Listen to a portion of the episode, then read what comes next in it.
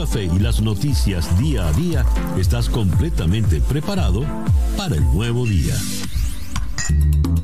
Día a día con César Miguel Rondón. A través de la 107.1 FM si estás en Miami. Y desde cualquier parte del mundo en todas nuestras plataformas digitales. Muy buenos días. Nos amanece ya este miércoles 28 de julio del año 2021 y de este nuevo día ya han transcurrido siete horas y un minuto.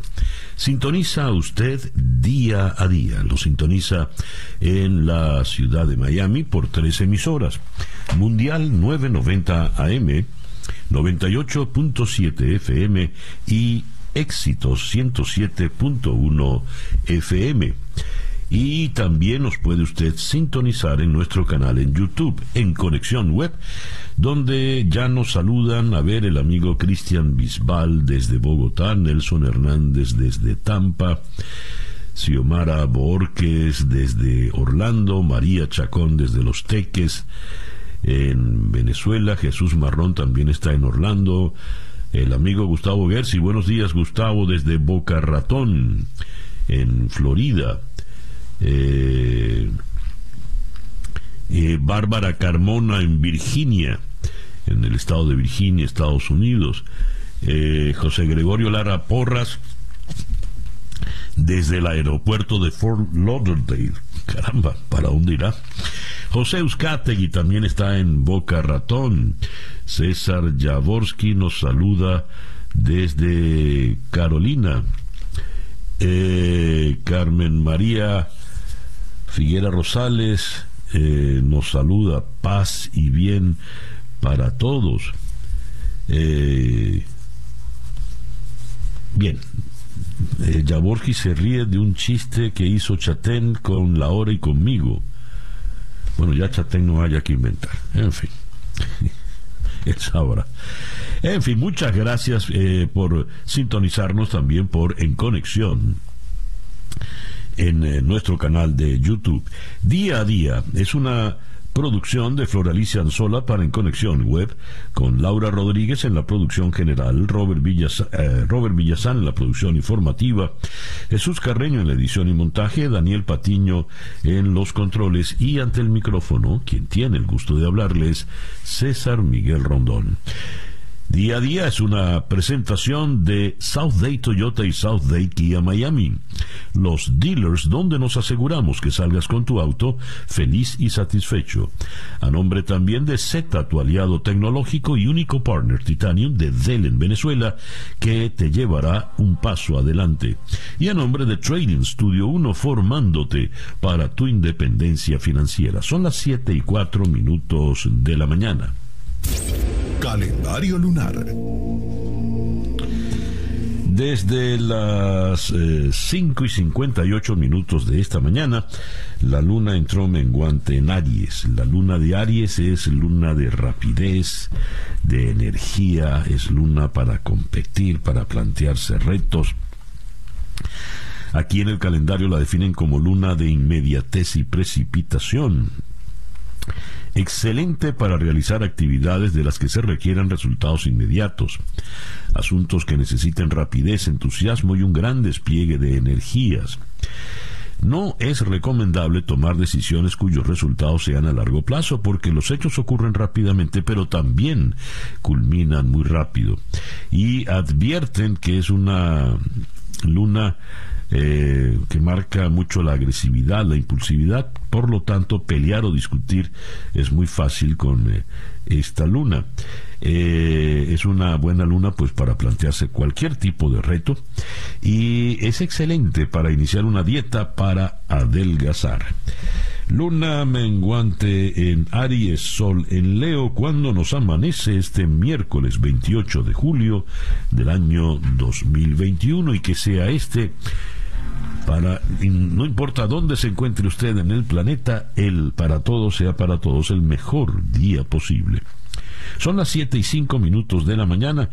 Escuchemos ahora el reporte meteorológico en la voz de Alfredo Finale. Muy buenos días, Alfredo. Hola, ¿qué tal César? Muy buenos días para ti. Placer en saludarte en este miércoles julio 28 del 2021 y también muy buenos días para todos los amigos que están en sintonía. Bueno, pues ayer temperaturas máximas que quedaban en toda nuestra zona entre 90 a 92 grados Fahrenheit. Miami llegó a 92 grados próximo a las 12 y 34 minutos de la tarde, quedando así un grado por encima de lo normal para esta fecha. Hoy, bueno, pues otro día similar, lo habíamos dicho desde el lunes, que toda la semana iba a tener condiciones propicias para la lluvia, sobre todo en horas de la tarde. Las altas presiones se mantienen retiradas sobre el Atlántico, llegan muy débil a nuestra área. Otro día cálido y húmedo sobre el sur de la península y otro día con el trópico totalmente tranquilo, a pesar de estar en plena temporada ciclónica. Vamos a tener una jornada con poca nubosidad en las primeras horas, luego cielos parcialmente nublados desde el final de la mañana y ya en la tarde mayor nubosidad con un potencial de lluvias que queda hoy entre un 40 a un 50%.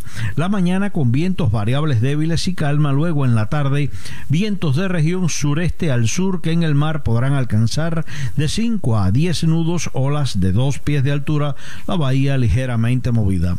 Para hoy otra vez temperaturas máximas máximas quedando entre 89 a 92 grados Fahrenheit y el índice de calor alcanzando los tres dígitos en horas de la tarde. Próximos días, poco cambio en general. Se mantiene el mismo patrón de actividad de lluvias y tormentas eléctricas en horas de la tarde propio de esta época del año. Yo soy Alfredo Finale y les deseo a todos muy buenos días.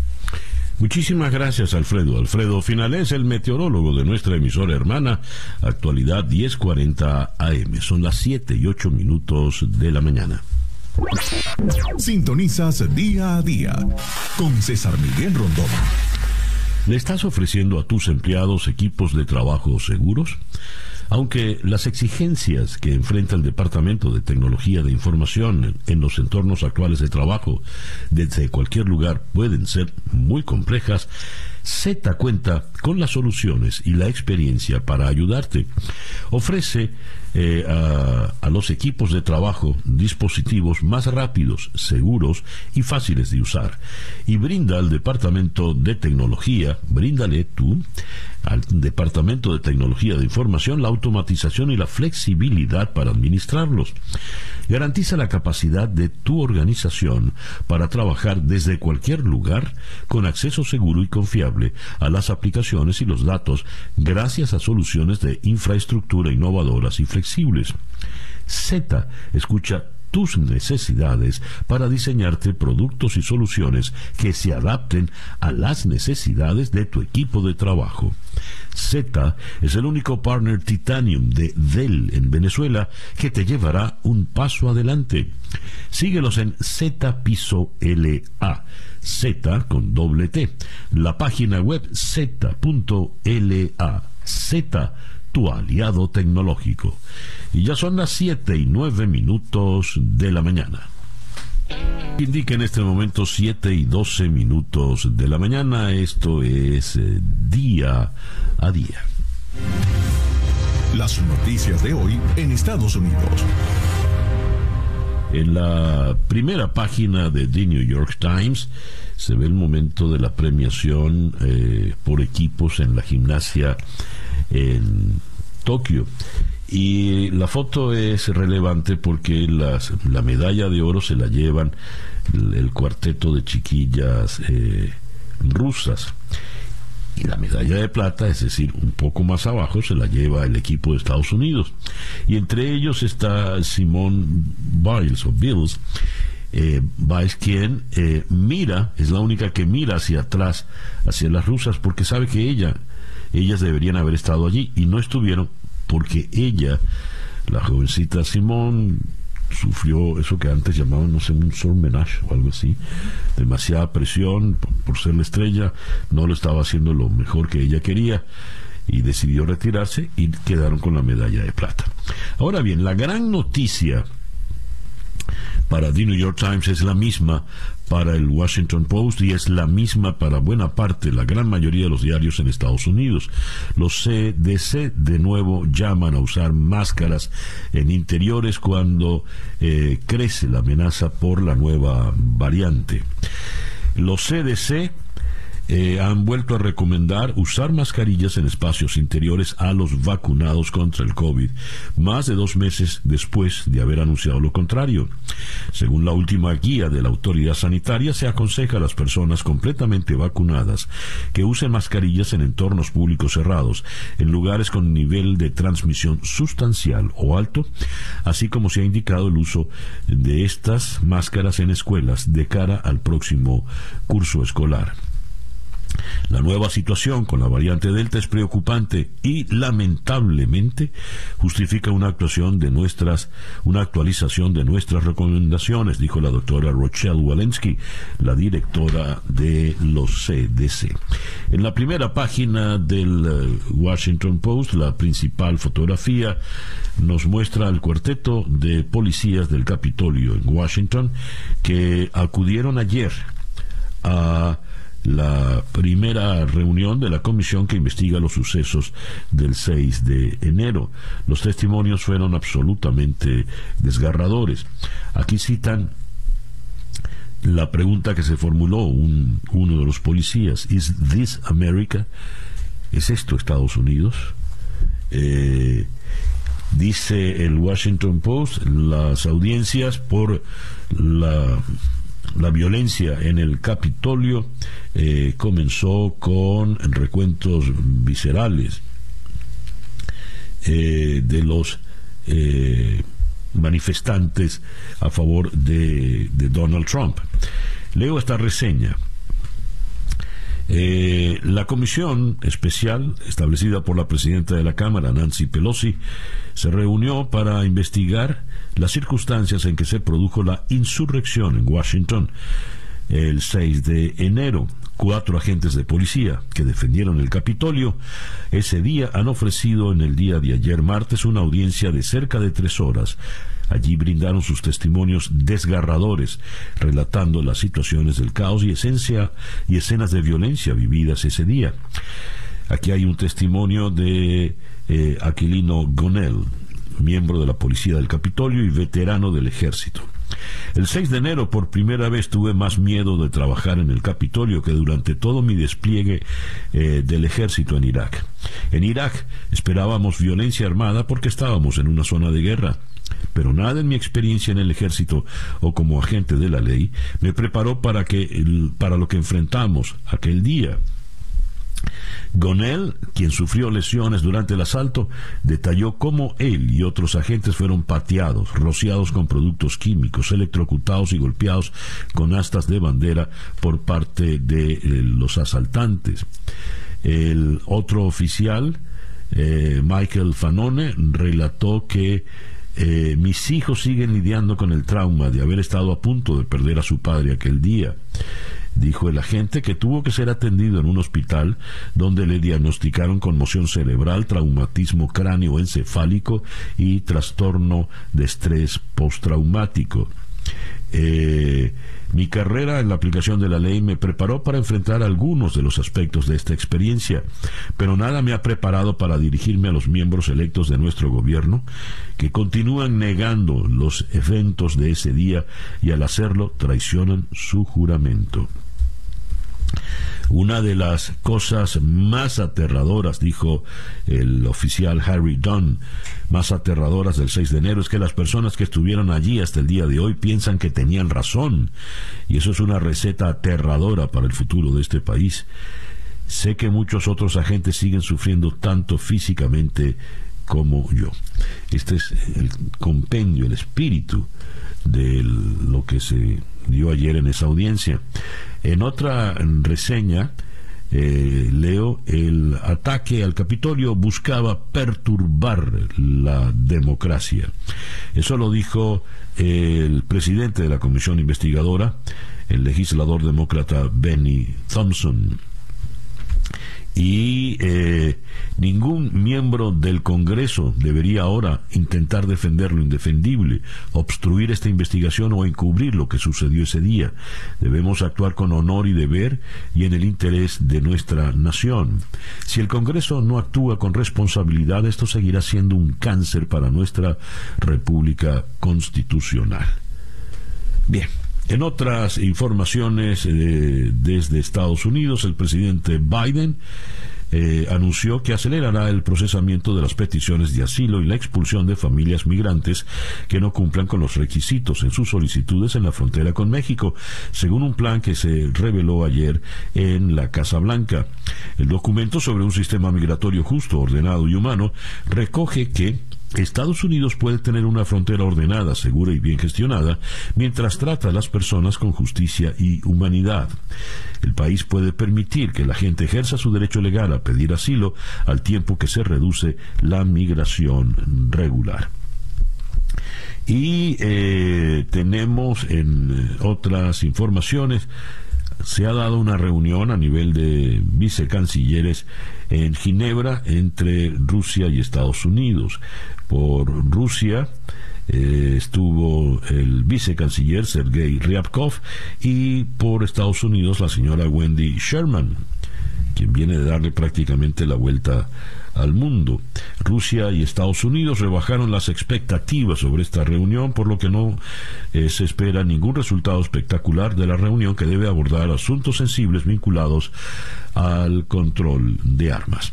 El reloj indica en este momento las 7 y 20 minutos de la mañana. Estas son las noticias de Venezuela. La primera página del diario 2001 en Caracas, los comercios piden claridad, entre comillas, sobre las nuevas aperturas. A propósito de la pandemia, locales privados quieren saber qué es eso de un 7 más 7 más flexible, anunciado por Maduro. En fin, en el diario El Nacional, el gran titular considera improbable que incluyan a Venezuela como promotora eh, del terrorismo, que fue lo que solicitó el presidente de Colombia, Iván Duque. Eh, y también destacan como gran titular, preocupa a la Comisión Interamericana de Derechos Humanos el deterioro de la autonomía eh, universitaria. La CIDH la Comisión Interamericana de Derechos Humanos recibió información sobre acciones del Estado tendientes a menoscabar la independencia de las universidades. La instancia de la Organización de Estados Americanos, OEA, publicó un comunicado en el que afirma que, por ejemplo, la decisión de pagar las nóminas del personal y sus entes adscritos a través del sistema estatal patria podría generar un efecto amedrentador en docentes y funcionarios con posiciones críticas al régimen. Leo también en el primer semestre de este año, el costo de los alimentos aumentó 1.600%. Juan Carlos Montesinos, presidente de la Sociedad Venezolana de Agricultura Familiar, dijo que el incremento se origina principalmente por la escasez de combustible, que no permite a los productores trasladar la mercancía. Esta situación provocó una pérdida de 25 mil toneladas de comida a la semana, cifra que en seis meses pudiera elevarse a 600 mil toneladas. Informan acá, sin mayor detalle, viajeros deben cumplir nuevos requisitos para ingresar en Panamá. Eh, Dice la ONG Foro Penal, en Venezuela hay 275 presos políticos. La Organización de Estados Americanos certificó la lista publicada por la ONG que detalló que entre los reos 146 son civiles y 129 eh, son militares.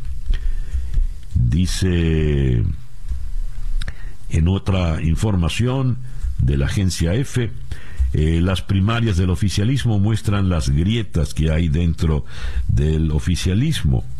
El próximo 8 de agosto el chavismo tiene prevista una exhibición de músculo con unas primarias presentadas por sus dirigentes como una carta para mostrar fuerza.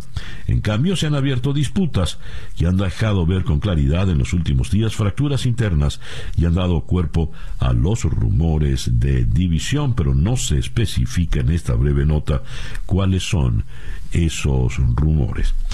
Y cierro con lo que publica Sebastián Navarraes en Infobae, un video de las FARC sobre el atentado contra Iván Duque y una base militar, desmiente los argumentos del régimen de Maduro contra Fundarredes. El presidente de la Asamblea Nacional Chavista, Jorge Rodríguez, inculpó a Javier Tarazona de Fundarredes de dos hechos de los que la guerrilla asumió públicamente su auditoría, su autoría, perdón, las razones de la investida gubernamental contra el coordinador de la ONG. Si se atienen a lo que dicen los de las FARC, a las que, a las que tanto caso le hacen en el régimen, pues deberían poner en libertad inmediatamente a Javier Tarazona. El reloj indica en este momento 7 y 24 minutos de la mañana. Escuchas día a día con César Miguel Rondón. Nuestra ronda de entrevistas del día de hoy, miércoles 28 de julio, la vamos a comenzar en la ciudad de Washington con la periodista Kim Belwer de The Washington Post. Con ella vamos a abordar el tema de la audiencia de ayer de la comisión que investiga en el en la Cámara de Representantes la irrupción violenta del 6 de enero. Luego iremos a Lima para conversar con el la periodista Paola Ugaz. Pedro Castillo, Pedro Castillo Terrones, 51 años, será investido hoy como jefe de Estado. Abordaremos ese tema ya directamente en Lima. Luego iremos a Roma para conversar con el periodista de La Estampa, eh, Sergio Mora. Un tribunal de la Santa Sede abrió ayer un proceso contra el cardenal italiano Angelo Becciu, ex jefe del gabinete del Papa, y otros nueve acusados de fraude y malversación, principalmente por sus papeles en un controvertido acuerdo inmobiliario de 400 millones de dólares en Londres. De Roma eh, iremos a Caracas para conversar con eh, Víctor Amaya, periodista, editor de Tal Cual. De cara a un nuevo proceso electoral en Venezuela se presentan diversos escenarios. Un chavismo que se divide en elecciones internas. Abordaremos con Víctor cuáles son esas fricciones que podrían llevar incluso, según especulan, a división. Y también la situación de la oposición, que no es precisamente la ideal.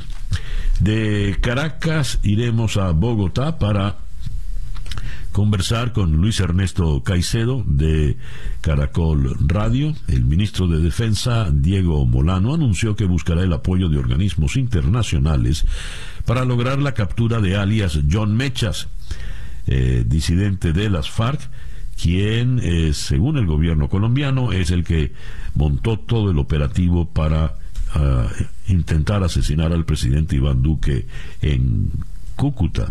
Están pidiendo por él 600 millones de pesos de recompensa y dicen que se encuentra en Casi, Casigua el Cubo, en el estado Zulia, en territorio venezolano. Esta pues es nuestra pauta de entrevistas para el día de hoy, miércoles 28 de julio. El reloj indica 7 y 27 minutos. Capicúa. Día a día no importa dónde estés en el sur de la Florida, los concesionarios South Dade están más cerca de ti y ofrecen un servicio magnífico, un servicio increíble. Tienes que hacerle servicio a tu automóvil, no tienes tiempo, pues entonces solamente llama al 786-259-6234. 786-259-6234 y cuadras tu cita de Dade Group buscan el automóvil donde tú te encuentres, lo llevan para hacerle el servicio y al terminar te lo regresan a donde tú estás de manera que no te has movido para nada y has ahorrado un tiempo muy muy valioso. Y hay un detalle más. Eh, puedes monitorear el servicio que le están haciendo al automóvil con un link, que te ofrecen en el proceso. Te repito el número 786-259-6234. 786-259-6264. Recuerda que South Day Toyota y South Day Kia Miami son los dealers donde nos aseguramos que salgas con tu auto feliz y satisfecho. El reloj indica 7 y 28 minutos de la mañana, una pequeña pausa y ya regresamos en breve con el editorial en día a día. Para estar completamente informado, antes de salir y que usted debe conocer, día a día, con César Miguel Rondón. Escuchas día a día con César Miguel Rondón. 7 y 30 minutos de la mañana. A las 7 de la tarde, hora del este en Estados Unidos, en conexión por TVV Network, tendremos a eh, Rubén Olmos en Washington para analizar, abordar las investigaciones sobre el 6 de enero en el Congreso. Luego conversaremos en la ciudad de Caracas con Luke Cohen, quien es el corresponsal de Thomson Reuters en Venezuela. Acreedores de PDVSA apuntan a 600 millones de dólares en una cuenta bancaria de Portugal de Caracas iremos a Lima para conversar con la periodista Diana Sarmiento a propósito de la toma de posesión en el día de hoy de Pedro Castillo como nuevo presidente del Perú. Y cerraremos en Miami con el gran cuatrista eh, Jorge Glenn. Eso a las 7 de la tarde, hora del este en Estados Unidos, en conexión por TVV Network, canal 427 de DirecTV, 654 de Comcast. Son las 7 y 31 minutos de la mañana. El editorial con César Miguel Rondón. Si algo nos habla de la catadura de la poca catadura, digamos, ética, moral, humana del régimen que gobierna en Venezuela, es la reacción que han tenido dos flamantes funcionarios de este gobierno de esta dictadura a propósito de la participación del boxeador Eldrick Sella, o Sella en eh, las Olimpiadas de Tokio. Eldrick Sela es un venezolano refugiado en Trinidad y Tobago. Asistió como boxeador en el equipo de los refugiados que apadrina ACNUR, la Asociación de Refugiados de Naciones Unidas, y eh, perdió en su primer combate.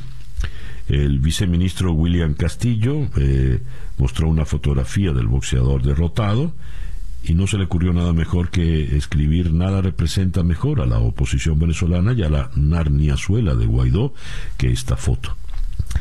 Por su parte, eh, Jorge Arriaza dijo eh,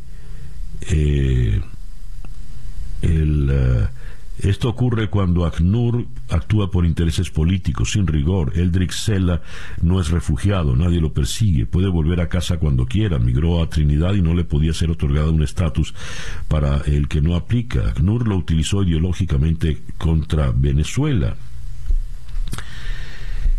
Pero ¿quién es Eldrick Sela? Leo en una reseña de la periodista Mari Montes en La Gran Aldea la situación de violencia y pobreza en Venezuela hizo que decidiera irse y entre los 29 deportistas con este estatus de refugiados que desfilaron en la inauguración de los Juegos Olímpicos de Tokio 2020 estaba el boxeador Eldrick Sela con el pasaporte venezolano vencido, razón por la que Trinidad y Tobago no le permite el ingreso nuevamente a su territorio, aunque lo había acogido desde 2018, y un knockout que le truncó su sueño olímpico. Hoy todos los venezolanos sensibilizados por su fortaleza, dignidad y coraje piden un país para Eldrick. ¿Por qué estaba Eldrick refugiado en Trinidad? Pues más o menos por la misma razón por la que más de 6 millones de venezolanos están fuera de Venezuela. Y eh, es bueno recordar las palabras del presidente del Comité Olímpico Internacional, Thomas Bach, cuando en la inauguración recibió a la delegación de los atletas refugiados. Les dijo, queridos atletas refugiados, con su talento y espíritu humano, demuestran el enriquecimiento que suponen las personas refugiadas para la sociedad. Han tenido que huir de sus hogares por violencia, hambre o simplemente por ser diferentes. Hoy les damos la bienvenida con los brazos abiertos y les ofrecemos un hogar tranquilo.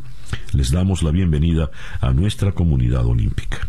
Pues bien, por esa violencia, esa hambre o por ser diferentes que señala el Comité Olímpico Internacional, Eric Sela estuvo fuera, fue a las Olimpiadas no a representar la bandera nacional, aunque sí a representar a nuestro país. Y eh, ahora ha quedado sin país. Y la consigna ahora es extraordinariamente dramática. Un país para Eric. Y esto podríamos entenderlo en un sentido global. No los 6 millones de venezolanos que están fuera, los veintitantos millones que quedan en Venezuela, todos están clamando por un país. Un país para Eldrick, un país para los venezolanos. El reloj indica las 7 y 36 minutos de la mañana. El reloj indica en este momento 7 y 39 minutos de la mañana. Día a día. Vamos ahora a nuestro parte olímpico en la mañana de hoy con Ibrahim Torres, Iraín, perdón, Torres. Adelante, Iraín, buenos días. Tokio 2020. Toda la información sobre la jornada diaria de los Juegos Olímpicos. Muy buenos días, César Miguel. El saludo para ti, por supuesto, para todos los oyentes de Éxito 107.1 y vamos con un repaso a lo que ha acontecido en esta jornada dentro de los Juegos Olímpicos de Tokio 2020, donde en el caso de la natación, la australiana Ariane Titmos volvió a ganar, volvió a derrotar al estadounidense Katie Ledecky, que por cierto se fue sin medallas en los 200 metros libres y lo hizo la australiana con tiempo de un minuto 53 segundos y 50 centésimas, que es nuevo récord olímpico. Recuerden que anteriormente ella se había impuesto también en los 400 metros, pero Ledecky finalmente logró su primera medalla de oro de los Juegos. No pudo en 200, no pudo en 400, pero sí lo consiguió en los 1500 metros con un crono de 15.37.34 en una prueba donde la también estadounidense Erika Sullivan logró la medalla de plata. out.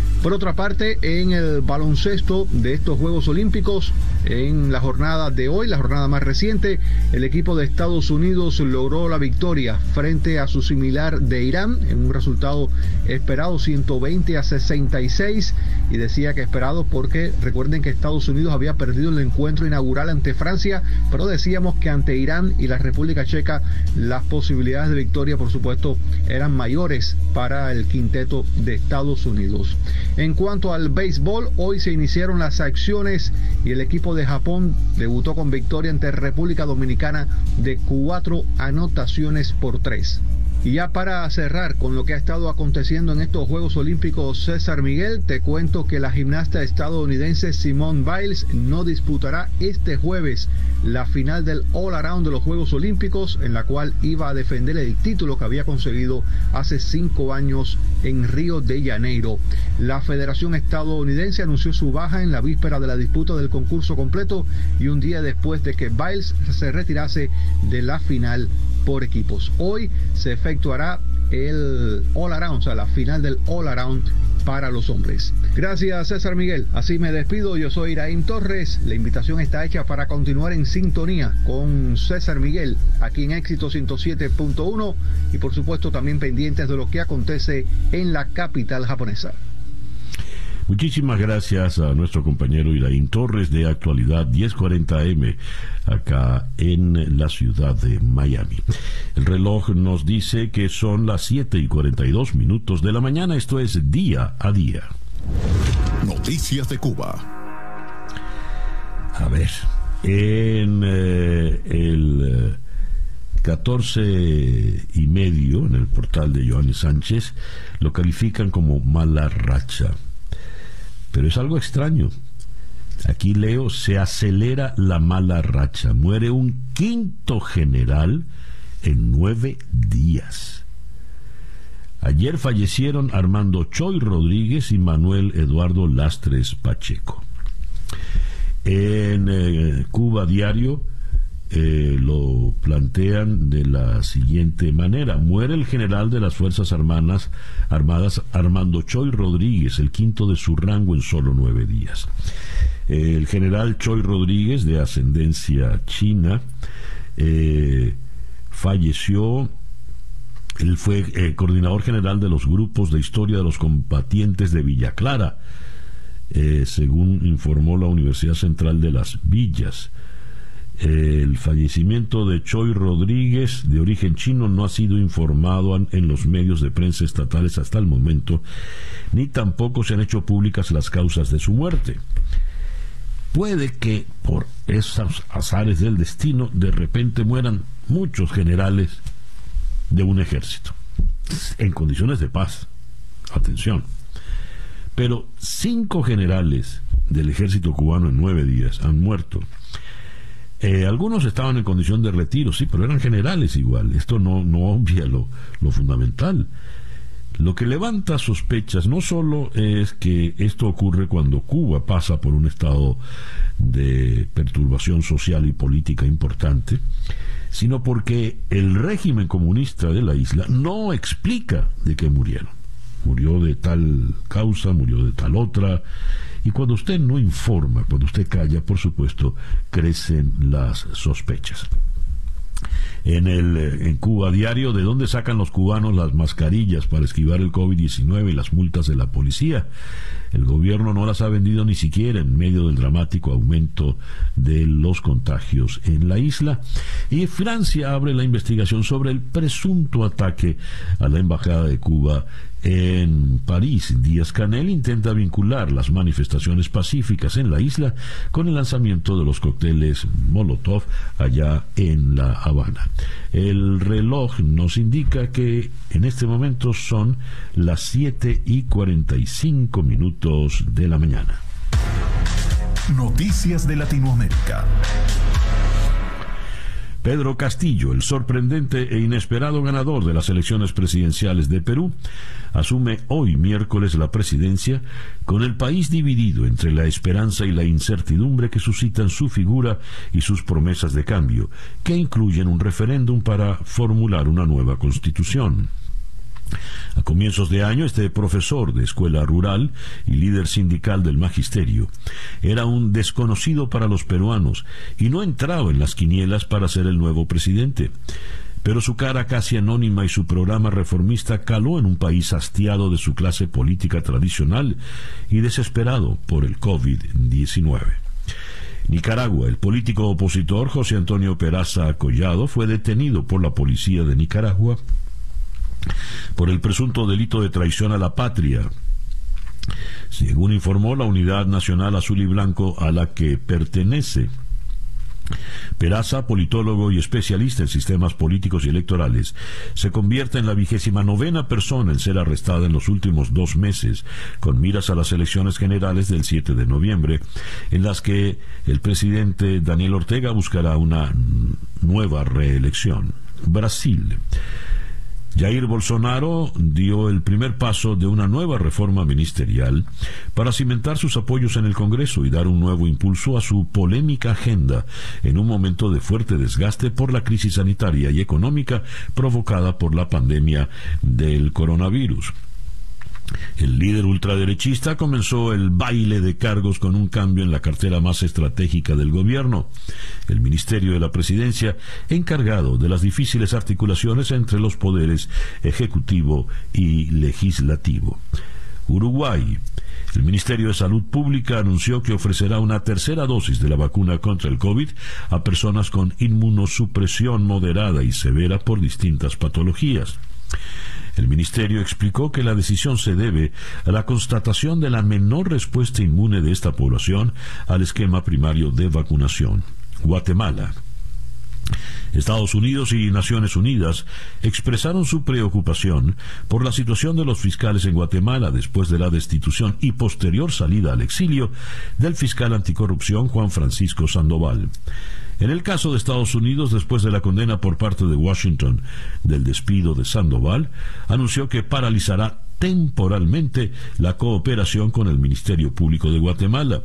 Naciones Unidas, por su parte, expresó su preocupación por la situación de los fiscales en Guatemala. Y eh, en la víspera de la toma de posesión, el rey Felipe VI de España se ha reunido con eh, Pedro Castillo, ni siquiera por la reunión se ha quitado el sombrero en lo que va a ser eh, su despacho. Chile la presidenta del Senado de Chile seguirá al frente de la Cámara Alta a pesar de su precandidatura a la moneda. Mientras seas precandidata voy a mantener muy claras, muy claras cuáles son mis primeras responsabilidades y mis primeras responsabilidades están acá en el Senado, que es donde me ha elegido la ciudadanía para poder estar. Eso dijo Jasna Proboste quien tiene muchas posibilidades para llegar a la presidencia chilena, según los analistas. Siete y 49 minutos de la mañana en día a día. La información del mundo día a día. La canciller alemana Angela Merkel y los líderes regionales adelantarán al 10 de agosto la reunión que tenían previsto celebrar a finales del próximo mes sobre las medidas contra el COVID-19, mientras sube la incidencia semanal, aunque sigue en niveles bajos. Siguiendo en Alemania, el mundo político alemán se enfrenta esta semana a un debate con importantes consecuencias, tanto a la hora de conseguir votos para ganar las próximas elecciones nacionales como para combatir la pandemia del coronavirus y que se inició con unas declaraciones del jefe de la Cancillería Federal, Helge Braun, al periódico Bild am Sonntag. El ministro, un político de total confianza de la canciller Merkel, dijo que podría ser necesario imponer restricciones a las personas que se niegan a ser vacunadas si las infecciones del COVID-19 alcanzan nuevos máximos históricos en los próximos meses, como puede ser el caso en Alemania. El señor Brown señaló que a las personas no vacunadas podría impedírseles ingresar en lugares como restaurantes, cines o estadios, porque el riesgo residual es demasiado alto. Incendios forestales devastadores se han extendido por diversas partes del sur de Europa, arrasando con campos de España y Grecia y obligando a unas mil personas a abandonar sus hogares en la isla italiana de Cerdeña. El gobierno local de Cerdeña declaró el estado de emergencia debido a lo que describió como un desastre sin precedentes. Las autoridades de India han notificado en el día de hoy, miércoles, más de 43.000 casos de coronavirus diarios, una cifra muy superior a la de ayer martes cuando el país confirmó menos de 30.000 contagios por primera vez en cuatro meses. Las autoridades de Japón han confirmado que el país ha superado por primera vez la barrera de los 8.000 casos diarios de coronavirus, una cifra impulsada por los más de 3.000 contagios confirmados en Tokio, que supera por primera vez este umbral desde el inicio de la pandemia, y eso pues en medio de las Olimpiadas.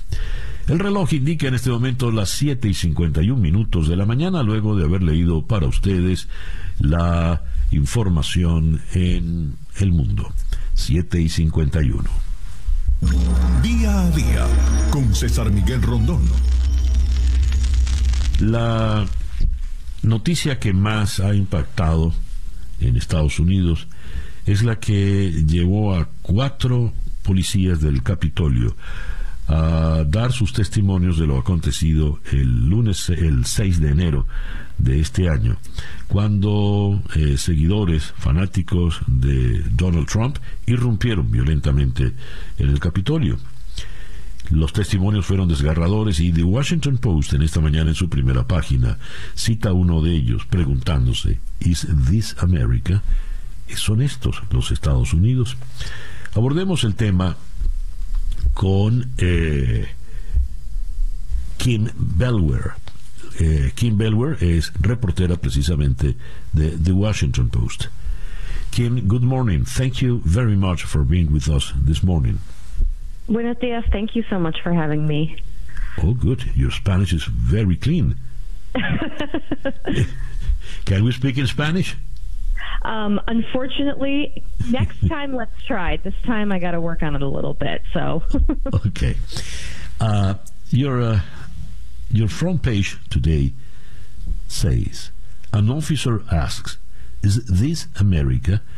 Uh, after his uh, testimony w- with the committee. I would like your impressions as a journalist and as an American of what happened yesterday in uh, the chamber. Le pregunto por el titular de hoy. Son estos los Estados Unidos y quiero que me dé su impresión, no solo como periodista de lo que aconteció ayer en el Congreso, sino como ciudadana de Estados Unidos. Please, Kim. Yesterday's testimony from the officers was very emotional, and it really was the point of the committee to have this firsthand account because what the committee is trying to establish for those who still doubt what happened or downplay what happened, they want people to know, the people who experienced it, that this was absolutely real. After yesterday's hearings, what could happen next? I mean, because you have uh, what, what what is the final goal of this uh, whole investigation? Le pregunto después de las audiencias de ayer que viene ahora, sobre todo para saber cuál es la meta final de esta investigación. Kim, please. There's expected to be uh, another hearing, maybe sometime in August. The date isn't clear yet, but the ultimate goal, the committee said, is to find out who is responsible and determine mm-hmm. the level of responsibility that different people had, and then also to find out were there other questions about preparedness, about security that the American people should know about. Dice Kim, eh, van a, a tratar de la meta es poder llegar a saber quién orquestó esto, quién dirigió, quién estuvo detrás de los acontecimientos. Ya antes nos había respondido, disculpen que no, no traduje de inmediato, eh, que ah, lo de ayer fue extremadamente conmovedor, sobre todo porque nos lleva al punto mm, donde los que minimizan o niegan la violencia y el significado de lo que aconteció el 6 de enero, pues tienen que tuvieron allí una, una prueba contundente de lo contrario. Nos dice también Kim que hay una eh, cita prevista para el próximo mes de agosto, que ya eh, será la semana entrante. No se sabe exactamente eh, cuál será la, la, la, fecha. El legislador demócrata Bernie Thompson aseguró que lo que ocurrió el 6 de enero procuraba eh, perturbar la democracia. Y dijo, sabemos que hay evidencia de un ataque planificado, coordinado. Eh, los que irrumpieron en el Capitolio querían descarrilar la transferencia pacífica del poder en este país.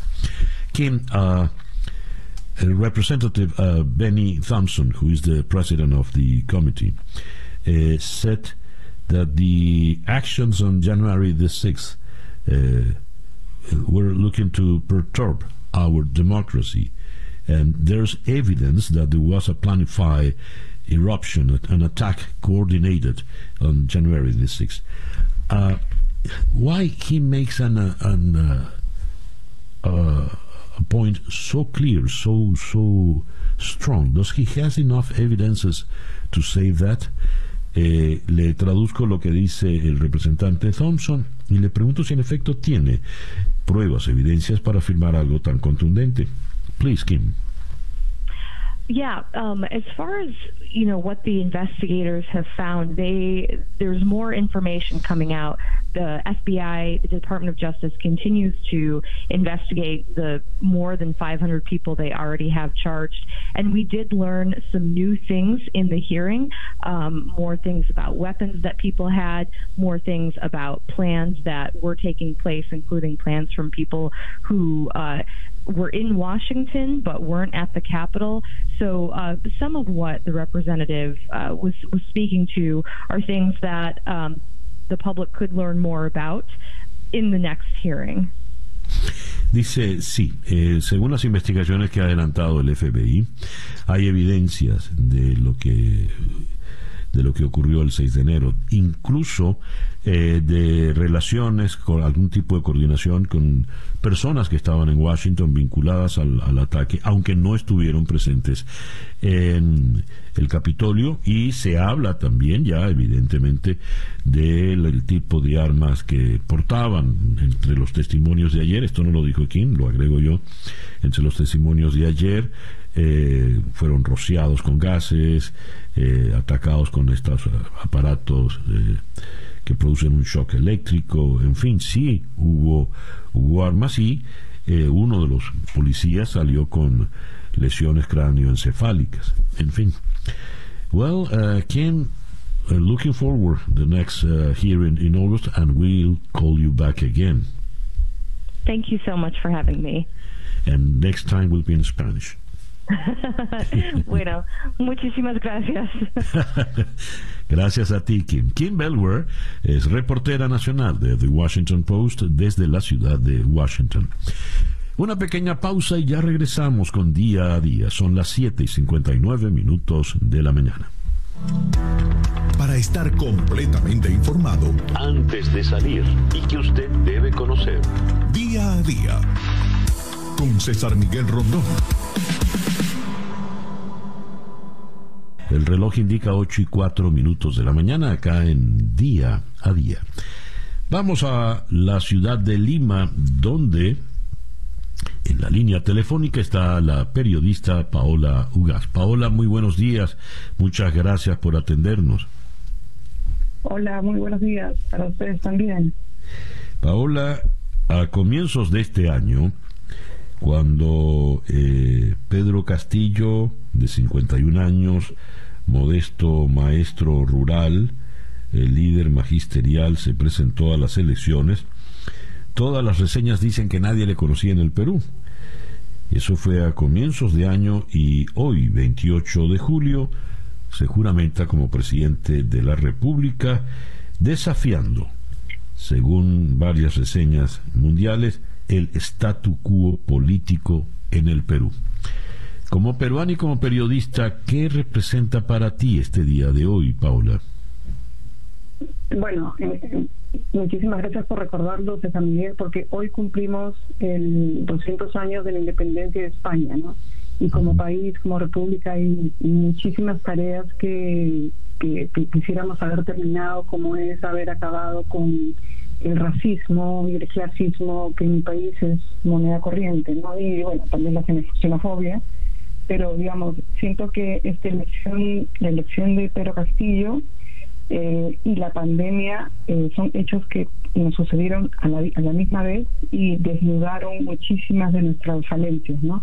La pandemia del COVID-19 desnudó el olvido que habíamos tenido todos los peruanos en temas de salud, donde la gente se moría por no poder comprar un paracetamol, por no poder hacerse una prueba, por, o sea, por cosas mínimas. Nosotros no estamos hablando de una cama UCI, no, estamos hablando por cosas mínimas. Entonces, los peruanos en el, en el país, no todos los peruanos valen lo mismo. Y eso fue en paralelo a la elección. Los peruanos fuimos a votar de duelo, enojados, tristes, con haber perdido un familiar. Y en esa, en esa elección tan, digamos, tan, tan sui generis, aparece este personaje eh, que es muy conocido, ojo, para Lima, para la capital y algunos centros urbanos, pero a nivel nacional es muy conocido. Eh, en, en, diciembre él tenía 0.01% en las encuestas eh, de opinión. Nadie, ni en su sueño más el acelerado más, más alucinado, podría pensar que iba a ser presidente. Y él lo que hizo humildemente fue una campaña fuera de Lima, a propósito. Toda su campaña de, publicitaria fue en, todos los lugares más alejados este, y en radios muy pequeñas y viajando a todos lados, desafiando al COVID. De hecho, a Pedro Castillo le da COVID en enero, llega a Lima, se, se, se, se cura y regresa a su campaña. Tampoco nadie pensó que iba a pasar a la segunda vuelta. ¿No? Y pasó a la segunda vuelta y fue una fue una pelea David contra Goliat porque Keiko Fujimori tenía todo el apoyo del establishment, como acabas de mencionar tú, eh, toda la prensa grande televisiva estaba con Keiko Fujimori y estaban en contra de Pedro Castillo porque se instaló una campaña de miedo en el cual se pensaba iba, iba, a hacer una, eh, iba a hacer expropiación de viviendas, iba a acabar con la economía, a echar al agua, digamos, las buenas cosas que se han hecho en el Perú en términos económicos desde el gobierno de Alejandro Toledo en 2001. Entonces yo creo que poco a poco, digamos, este, los Lima y la gente que tiene, digamos, eh, maneja mucho dinero, este, se, se ha dado cuenta de que no es el radical que pensábamos en un primer momento era, ¿no? Pedro Castillo es un candidato que es más moderado, que no es, eh, digamos, que no es de izquierda radical, eh, sino que al contrario está buscando tener su estilo ¿no? de gobierno, que todavía se nota que lo está buscando en su curso acelerado para ser presidente, ¿no? Y en ese, en ese, en ese curso acelerado todavía le falta una tarea principal, porque hoy a las 11 asume como presidente, pero todavía no tiene el gabinete listo, no tiene el primer ministro, la primera ministra listo. Entonces, todo ha sido, en, este caso, su generis. Paula, eh, eh, estoy absolutamente sorprendido por lo que acabas de revelar, porque en todas las entrevistas que hemos hecho desde el 6 de junio a esta parte, sobre los riesgos que supone Castillo, eh, a dónde va Perú con Castillo, se convertirá Perú en otra Venezuela, en fin, todas estas angustias, siempre la respuesta que obtenía de especialistas en, en Perú era que, bueno, hay que esperar a que nombre al gabinete para saber a qué atenernos. Pero resulta que hoy se juramenta y todavía no tiene el gabinete. ¿Por qué ocurre esto? ¿Por negligencia, inexperiencia o porque no, no consigue a la gente que quiera estar con él en, en, el arranque del gobierno? No, sino que ahorita, o sea, digamos, tiene los, por ejemplo, tiene el, el, el, presidente, el ministro de Economía, va a ser Pedro Franque, que es, digamos, centro izquierdo, digamos, el moderado, eh, va a tener un super, eh, un ministro de Educación que ha sido nombrado maestro del año, premiado a nivel, mundial, es un tipo increíble que se llama José Cadillo, y eh, la pelea es por el primer ministro. ¿Qué ha pasado? Que el líder del partido por el cual él ha postulado, Vladimir Cerrón, que él, es izquierdista, izquierdista leninista, ¿no? El, digamos, Vladimir Cerrón, él quiere imponer a un primer ministro que se llama Roger Najar. Este, y José Castillo no quiere, no quiere aceptarlo.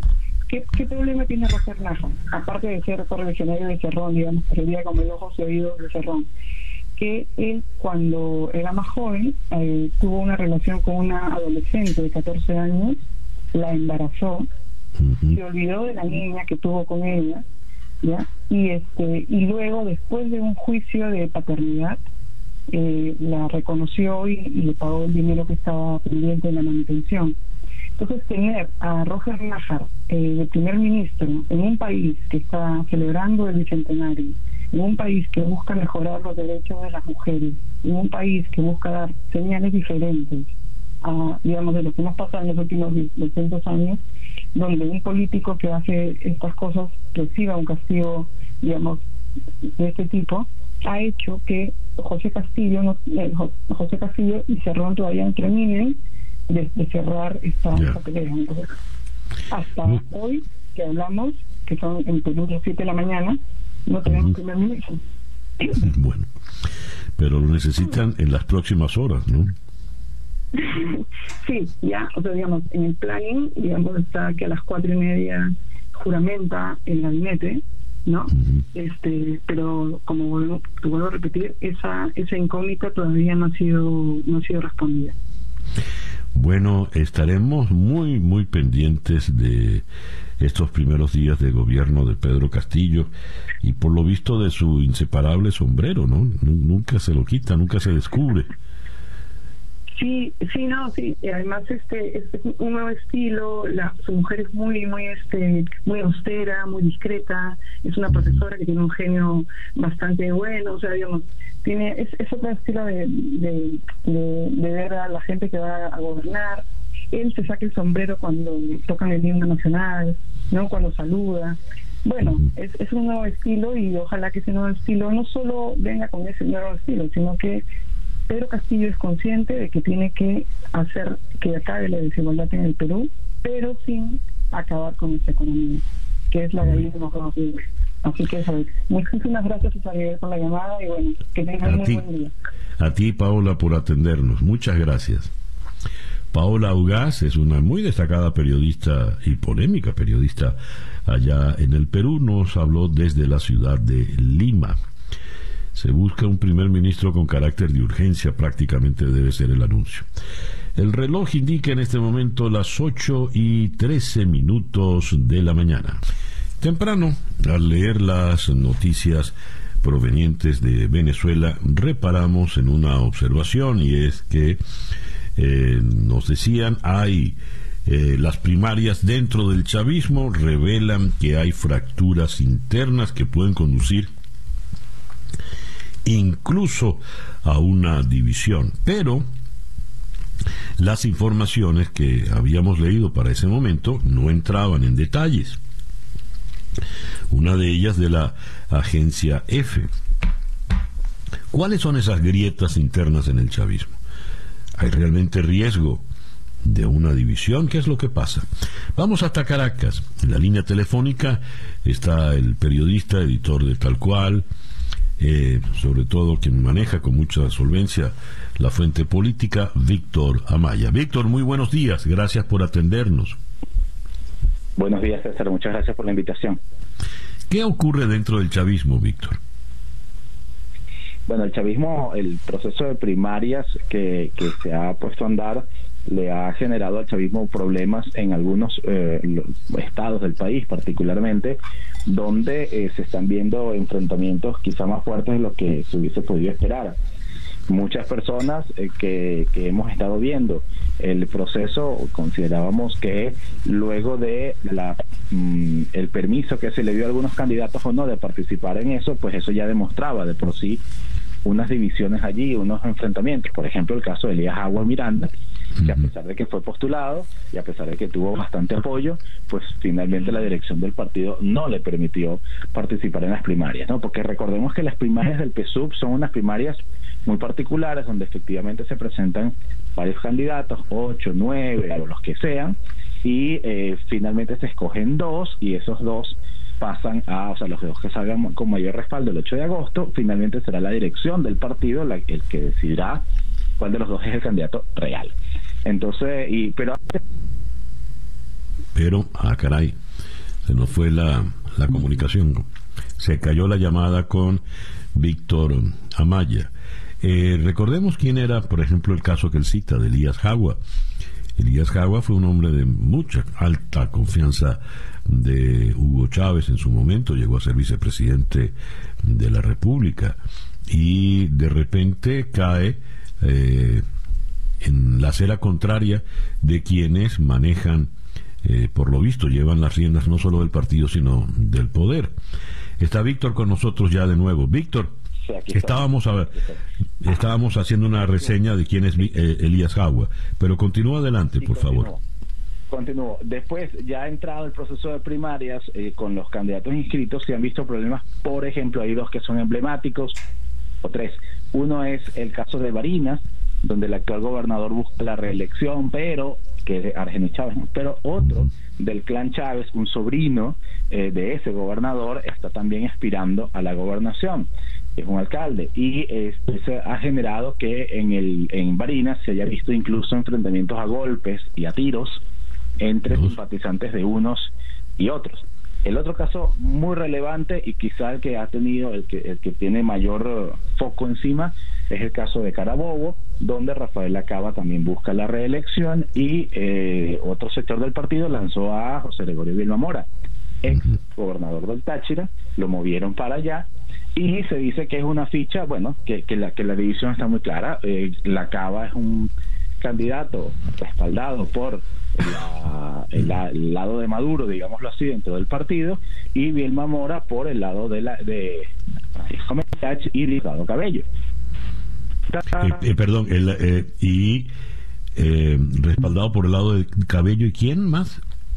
Se volvió a caer la llamada. Bueno, eso nos ocurre por lo general eh, cuando hacemos comunicación con, Venezuela. Es complicadísimo, muy, muy complicado. La, la pregunta la, la hacía porque interesa saber quién realmente lleva los hilos del poder dentro del partido y si esos hilos suponen también el poder dentro del el gobierno, ¿no? Porque no necesariamente una cosa implica implica la otra y después me gustaría tocar con Víctor Amaya, muy informado del acontecer político en Venezuela, de la situación que enfrenta la, la oposición. Pero nos está costando más esta oportunidad, Laura, hacer el contacto con, eh, con Víctor eh, Amaya. Va a hacer otra, otro intento. Leo acá de la nota de la agencia F. exigen ya tenemos a Víctor de nuevo. Muy bien. Víctor, de nuevo estás con nosotros. Te preguntaba, el, el, solo me quedó el nombre de Diosdado Cabello, el otro nombre no lo oí. De Francisco Meliach. Francisco Meliach, eh, que recordemos tiene una pelea histórica con Rafael Acaba, no solamente porque Hugo Chávez, cuando ya Rafael Acaba quería ser candidato, estoy hablando del año 2008, eh, Hugo Chávez impuso a Francisco Meliach y cuando la Cava ganó la gobernación finalmente en 2017, una de las primeras cosas que hizo fue allanar un local del PSUV eh, controlado por Ameliach en, en Carabobo eh, y bueno, digamos, fijar posición allí sobre ciertos malos manejos de, de, gestiones anteriores, etcétera. Es decir, ahí hay una pelea encarnizada muy fuerte. Hemos visto a Bielma Mora haciendo muchos recorridos por zonas con problemas eh, sociales, pues en, en, en, el sur de Valencia y en otras zonas de Carabobo, denunciando que el, gobernador o que el gobierno regional no atiende a esas comunidades, que el gobierno regional tiene abandonado esas comunidades, e incluso en una reunión partidista, eh, hay un video que registró eso, eh, se quejó, mostró pues la inconformidad de que en Carabobo los ojos de Chávez fueron sustituidos por un vampiro, por, por el logo de, de Drácula. Eh, que es el que usa Rafael Lacaba. Entonces ahí hay dos campañas también que se están dando duro. Y el otro caso eh, que pone la atención es el caso del estado Zulia, donde también Francisco Arias Cárdenas, ex gobernador de Zulia, actual embajador de México, quiso participar, no lo dejaron participar, no lo dejaron inscribirse y finalmente Francisco Meliach está eh, apoyando a, una, a un candidato, a una candidata que va en contra de Omar Prieto, que es el actual gobernador. Es decir, son esos tres focos, digamos, donde más se está notando el, esas confrontaciones internas eh, del chavismo, a pesar de que, bueno, seguramente pasará en otros en otros territorios. Por ejemplo, en Vargas eh, hay un sector que apoya a la esposa de García Carnero, la viuda de García Carneiro, eh, y hay otros que no, para darle una continuidad al Estado, y otros que ven la oportunidad de superar al clan Carneiro y pasar a una nueva etapa. Son, son diatribas que se están por resolver. Evidentemente, como te digo, finalmente la palabra de quién irá candidato en cada sitio, particularmente en el tema de los gobernadores, y en la alcaldía de Caracas, en el distrito capital, eh, formará parte de una decisión que tomará en su momento la dirección nacional del partido. ¿Y eh, quién, ¿quién tiene y quién tiene esas riendas del partido? ¿Cabello? Bueno, uh, Diosdado Cabello efectivamente tiene buena parte del control del partido. Diosdado Cabello eh, es, eh, digamos, el impulsor, la figura más fuerte del partido en este momento. Su aliado Francisco Meliach es secretario de Organización Nacional, eh, pero evidentemente Nicolás Maduro es el presidente del partido. Entonces, ahí también hay mucho de conversación y, ahí hay mucho de ponerse de acuerdo entre ellos, especialmente para evitar lo que decías al principio, para evitar, y yo creo que eso va a ser un punto fundamental de lo que ocurra, para evitar que se produzcan divisiones en el partido, aunque se puedan permitir algunas divisiones regionales, digamos, como ya ha pasado antes. Eh, lo que pasa es que también es un, como diría, un cautionary tale, o sea, lo que ha pasado con los aliados que se han separado del chavismo, que son execrados por completo, eh, también es un mensaje a quienes tengan aspiraciones o que en el momento les cruce la cabeza decir, bueno, yo, yo marco tienda aparte. Bueno, tú marcas tienda aparte, pero te execro, te persigo y en todo caso te, te, quito todas las ah, prebendas o todos los beneficios que pueda tener estar orbitando alrededor del poder. Víctor, muchísimas gracias por eh, atendernos en la mañana de hoy. Gracias, César, a ti a tu equipo. Disculpen los problemas de conexión. No, por favor, ni que fuera tu culpa. Eh, Víctor Amaya, editor de Tal Cual, periodista en la ciudad de Caracas. Son las 8 y 26 minutos de la mañana. Día a día con César Miguel Rondón. Y una vez más tenemos al buen amigo Alexis Nikulin, quien es el CEO de Trading Studio 1. Muy buenos días, Alexis. Muy buenos días, César. Buenos días, auditores. Gusto saludarte en este día.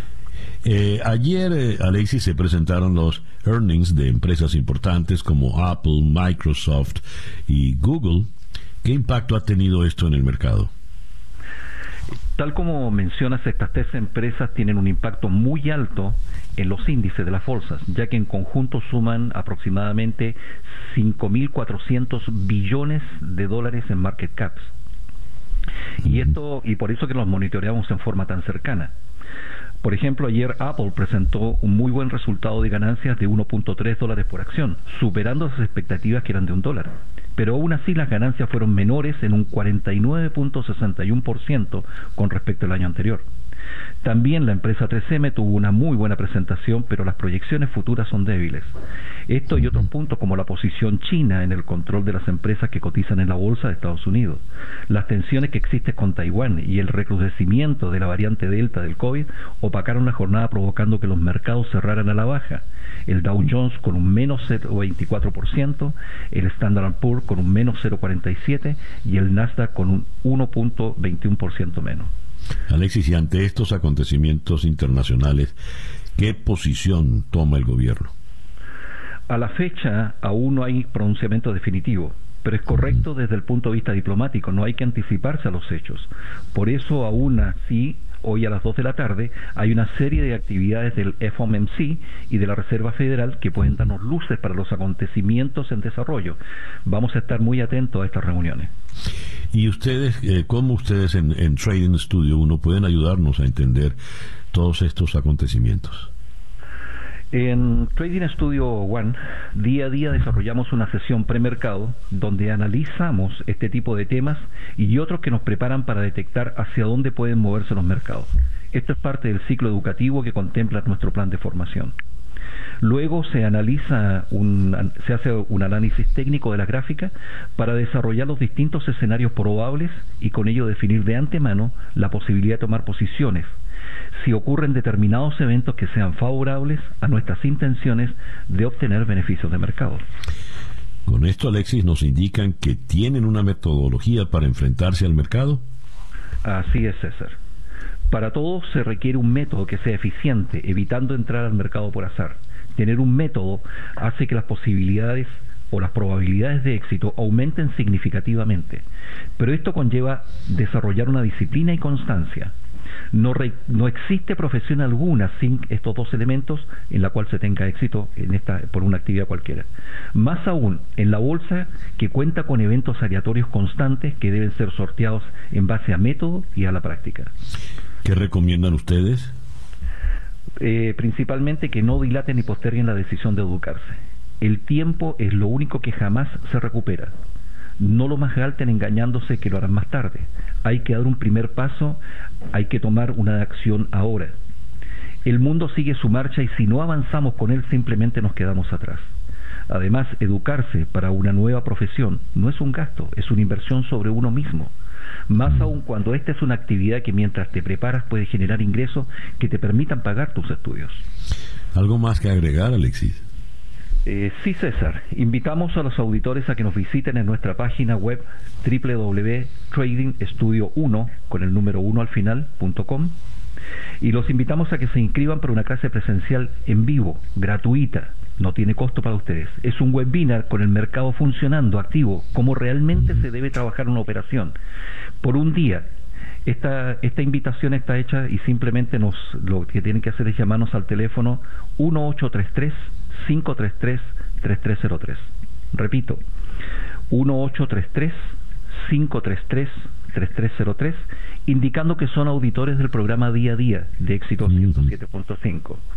Como el acceso es limitado para estas sesiones, solo tenemos 20 cupos. Para las personas que llamen a este número de teléfono que, como decía, es el 1833 533-3303. Si los teléfonos están ocupados, dejen su nombre y teléfono y los vamos a devolver el llamado. No se preocupen porque el sistema guarda el número sobre el cual ustedes llamaron. No dejen para mañana su futuro, mañana será tarde. Recuerden que los cupos son limitados. Alexis, muchísimas gracias por atendernos en la mañana de hoy. Muchas gracias. Gracias a ti, César. Que tengan una linda semana y que Dios los bendiga. Amén. Alexis Nikulin es el CEO de Trading Studio One. El reloj indica en este momento 8 y 31 minutos de la mañana, una pausa muy breve y ya regresamos con día a día. Para estar completamente informado, antes de salir y que usted debe conocer, día a día, con César Miguel Rondón. El reloj indica en este momento 8 y 38 minutos de la mañana. Capicúa.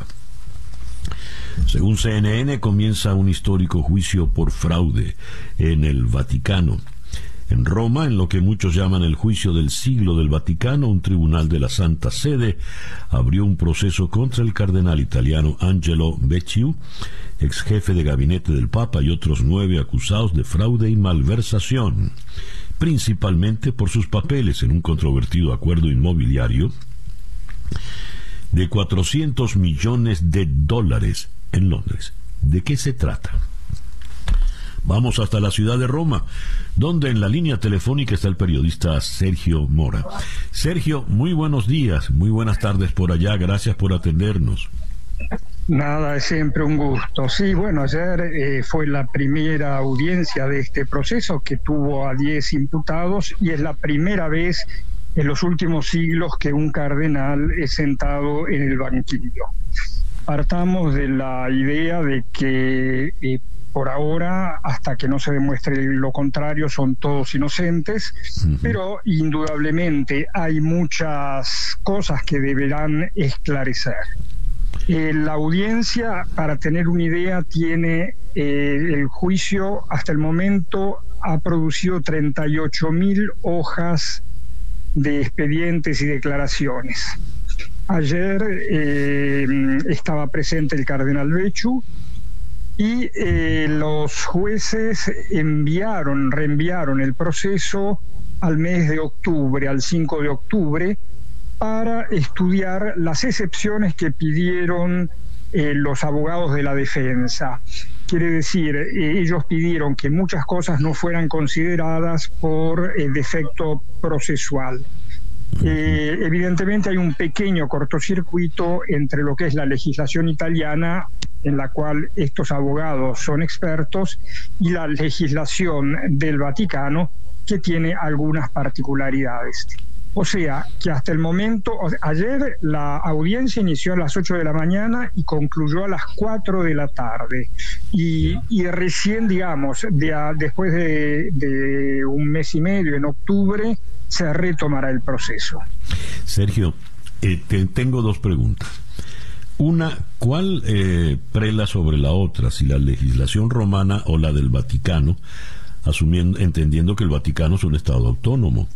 Y la otra pregunta es puntualmente, ¿de qué se le acusa al cardenal Becciu?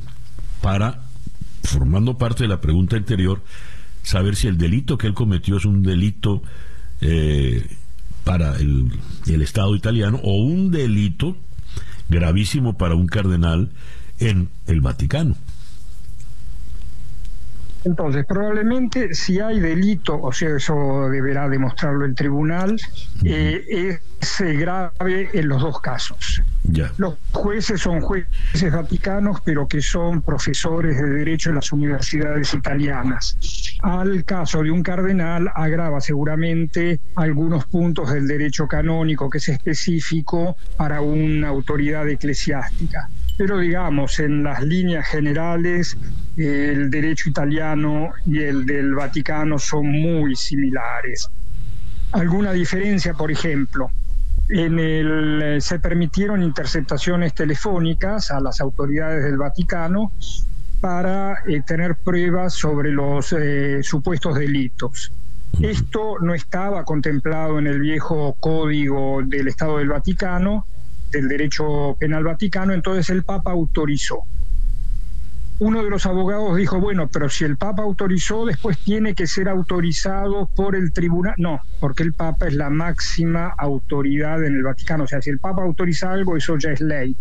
Son pequeños, pequeños matices, pero eh, interesantes porque es, es, un caso muy particular. Ya. Eh, ¿Y la relación entre el Papa y el cardenal Becciu, cómo es? Mira, el Papa lo estima mucho al punto que lo nombró cardenal. Después, cuando salieron afuera, estas sospechas, porque hasta el momento son sospechas, deberán probarlo, aunque él esté en el banquillo de los acusados, eh, no hay pero, no hay que yo soy amigo del Papa o que yo soy, o sea, eh, Francisco en ese punto está dando un giro de tuerca muy fuerte en el Vaticano. Me voy unos meses atrás sobre el caso de pedofilia. Estaba el un cardenal australiano, el cardenal Pell, que eh, una persona lo había denunciado por un supuesto acto de pedofilia hacía 10 o 20 años atrás. El cardenal podía haber dicho, no, yo soy ciudadano vaticano, tengo pasaporte del Vaticano, soy el número 3 del Vaticano, por lo tanto no tengo que presentarme. El Papa le dijo, ve y defiéndete en Australia. Y el cardenal él fue, estuvo seis meses preso y después se comprobó su inocencia y fue absuelto. O sea, las cosas hoy en día son muy pan, pan, queso, queso. El cardenal Bechu era, es amigo del Papa, pero en este caso cada uno, como dice el refrán, baila con su pañuelo. O sea, el Vaticano está empeñado realmente en una gran transparencia, eh, en este caso concreto, en las finanzas. Sergio, te agradezco mucho que nos hayas atendido en el día de hoy. Nada, y aprovecho, visto que sé que hoy es el día de las fiestas patrias peruanas y que hay mucho peruano por tus por, tu, por, tus pagos a mandarle unos saludos a ellos. Yo en este momento estoy en Roma en un restaurante peruano. Buen provecho entonces, Sergio. Muy bien. Se come muy bien. Adiós, felicidades. Gracias, Sergio. Sergio Mora, periodista desde la ciudad eterna, Roma. Son las 8 y 44 minutos de la mañana acá en Día a Día. A las 8 con 47 una maravillosa noticia para los venezolanos. Julio Rubén Mayora Pernía se ha llevado la medalla de plata en levantamiento de pesas. Algo muy bonito ha ocurrido, él es de Catialamar, en la, parte de la, ciudad capital frente al mar, eh, por donde está el aeropuerto internacional pusieron una pantalla gigante los vecinos de Catialamar para ver la competencia y celebrar pues la medalla de plata de Julio Rubén Mayora. Acaba de ocurrir esto en este momento. Son las 8 y 48, Capicúa. Vamos ahora a la ciudad de Bogotá, donde en la línea telefónica está Luis Ernesto Caicedo de Caracol Radio. Luis Ernesto, muy buenos días, gracias por atendernos. César Miguel, muy buenos días a usted, a toda tu audiencia del programa Día a Día allí en Miami. ¿Cómo me le va? Pues bastante bien y muy contento ahorita por esta medalla de plata. Eh, Luis Ernesto, ¿quién es este individuo alias John Mechas? César Miguel, mire, eh, según las autoridades, John Mechas sería el cerebro de la operación del atentado, primero contra la Brigada 30 del Ejército el pasado 15 de junio y 10 días después el atentado contra el presidente Iván Duque en el Aeropuerto Internacional Camilo Daza de Cúcuta. Este señor es disidente armado, no se acogió a los procesos, al acuerdo de paz que se firmó con el entonces gobierno de Juan Manuel Santos en 2016.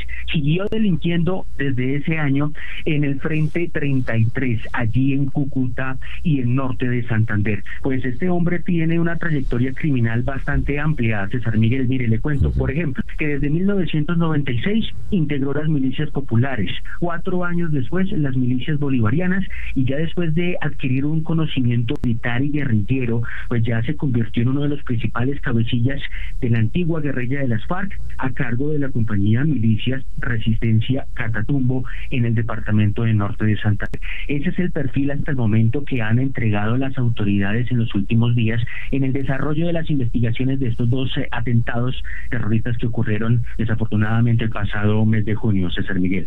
Se ofrecen 600 millones de pesos por la cabeza de John Mechas y se dice que está en la población de Casigua el Cubo, en el estado Zulia, en territorio venezolano.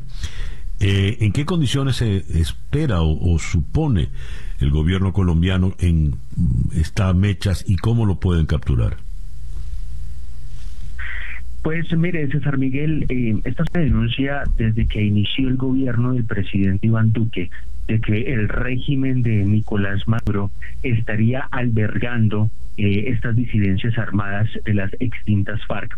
Es un proceso muy complejo, Miguel, porque usted sabe que desde que tomó posesión el presidente Iván Duque, las relaciones diplomáticas están totalmente nulas. Entonces las posibilidades de colaboración son bastante complejas.